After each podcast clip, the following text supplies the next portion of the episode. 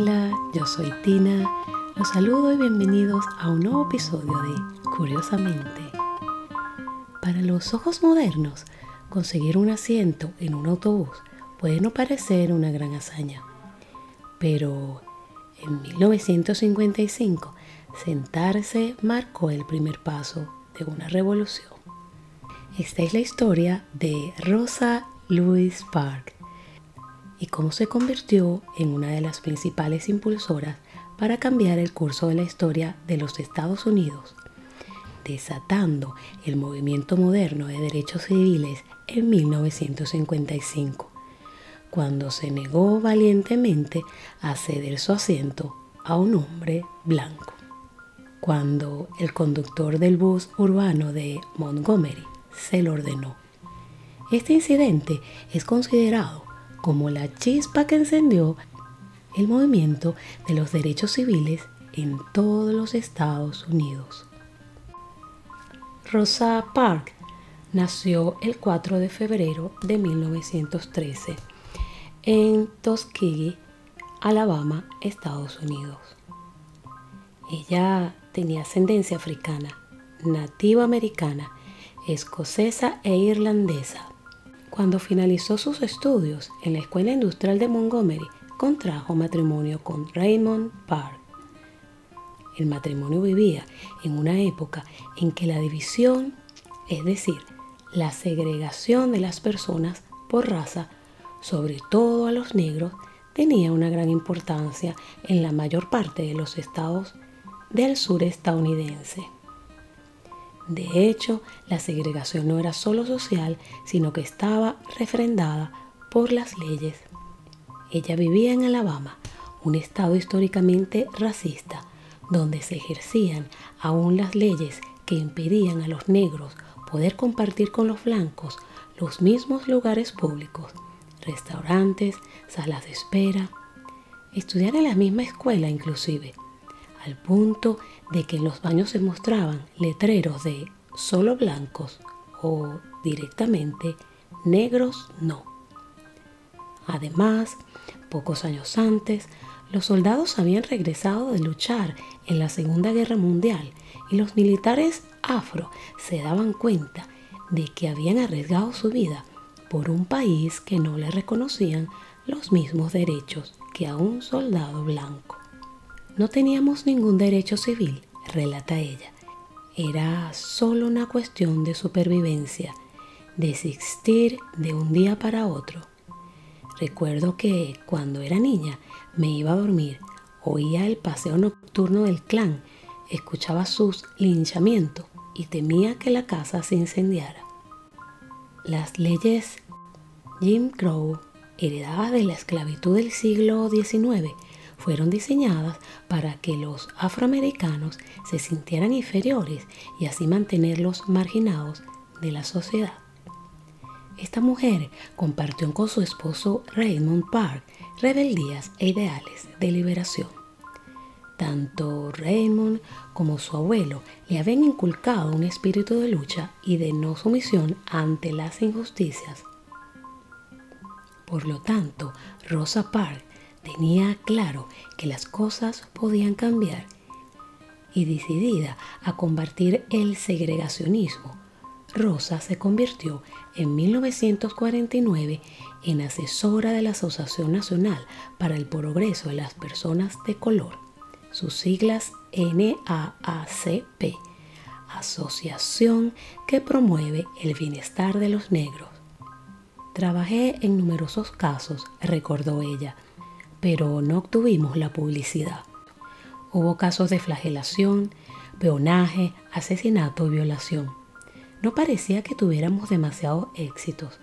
Se trataba más de tratar de desafiar a los poderes fácticos y dar a conocer que no queríamos seguir siendo ciudadanos de segunda. Y fue entonces, el primero de diciembre de 1955, cuando cogió un autobús público para volver a su casa. Por entonces los vehículos estaban señalados con una línea, los blancos adelante y los negros detrás. Así la gente de color subía al autobús, pagaba al conductor, se bajaba y subía de nuevo por la puerta trasera. Rosa se sentó en los asentos del medio, que podían usar los negros si ningún blanco lo requería. Cuando se llenó esa parte, el conductor le ordenó junto a otros tres negros que se dieran sus lugares a un joven blanco que acababan de subir, el cual ni siquiera había pedido el asiento, dijo después Parr en una entrevista. Los otros se levantaron, pero ella permaneció inmóvil. El conductor trató de disuadirla. Voy a hacer que te arresten. Y ella contestó, puede hacerlo. Entonces llegó la policía, que le preguntó que por qué no se levantaba. Y ella contestó con otra pregunta, porque todos ustedes están empujándonos por todos lados. Pero ella fue encarcelada por su conducta, acusada de haber perturbado el orden. Pues Rosa Parks se negaba a ceder su asiento en el autobús a un viajero blanco. Finalmente, ese hecho puso de manifiesto una vez más las condiciones de segregación a que estaban sometidas. Realmente no era la primera vez que sucedía, pero sin embargo el caso trascendió y fue lo que encendió los debates sobre los derechos de los afroamericanos. Mientras más no obedecíamos, peor nos trataban, asegura Rosa Park en sus memorias. Aquel día estaba fatigada y cansada y harta de ceder. Por su osadía en el autobús, Rosa pasó la noche en el calabozo acusada de perturbar el orden público y pagó una multa de 14 dólares. También generó que la policía detuviera a más de 100 personas. Y fue aquí cuando un joven indignado y hastiado, un desconocido para ese entonces, pastor bautista llamado Martin Luther King, un devoto incondicional de la no violencia. King y su colega Ralph Abernathy eran parte de una organización comunitaria, la Asociación de Mejora de Montgomery, que organizó un boicot a los autobuses de Montgomery, protagonizando así uno de sus primeros papeles al frente de las comunidades afroamericanas. Organizó una oleada de protesta contra la segregación en los autobuses públicos de Montgomery que duró 382 días. Las demandas que hicieron fueron simples los pasajeros negros deben ser tratados con cortesía. Los asientos deben asignarse por orden de llegada, con pasajeros blancos sentados de adelante hacia atrás y pasajeros negros sentados de atrás hacia adelante. Y los conductores afroamericanos deben conducir rutas que presten servicios principalmente a afroamericanos. Entonces, el lunes 5 de diciembre de 1955 entró en vigor el boicot. Se convocó a la población afroamericana a organizarse para transportarse por sus propios medios y no tomar los autobuses. Como los autobuses terminaron recibiendo pocos o ningún pasajero, comenzaron a dar déficit y las compañías de autobuses pensaban en una posible bancarrota. Ese lunes 5, el mismo día del juicio de Rosa Parks, el Consejo Político de Mujeres distribuyó 35 mil folletos instando a los negros a boicotear los autobuses públicos de Montgomery. Fueron 30.000 afroamericanos que participaron e hicieron marchas de hasta 9 kilómetros y cuando les preguntaban cómo se sentían, algunos respondían, mis pies cansados, mi alma liberada. Al final, el boicot que duró 382 días, decenas de autobuses públicos permanecieron inactivos durante meses, lo que dañó gravemente la finanza de la empresa de transporte de autobuses hasta que se levantó la ley que exigía la segregación en los autobuses públicos. En 1956, el caso de Park llevó a la Corte Suprema de los Estados Unidos a dictaminar que el servicio de autobús público segregado era inconstitucional. Se abolió entonces cualquier tipo de discriminación en los lugares públicos, respaldándose en que la segregación era una norma contraria a la Constitución estadounidense que declara iguales a todos los individuos de la nación. Ese fue el inicio de una extensa batalla por todos los derechos civiles, iniciándose más protestas contra otras prácticas de segregación. Finalmente, después de este suceso, Raymond y Rosa Park se mudaron a Detroit por precaución por su bienestar tras las amenazas de muerte y el bombardeo de iglesias y casas, inclusive la del doctor Martin Luther King.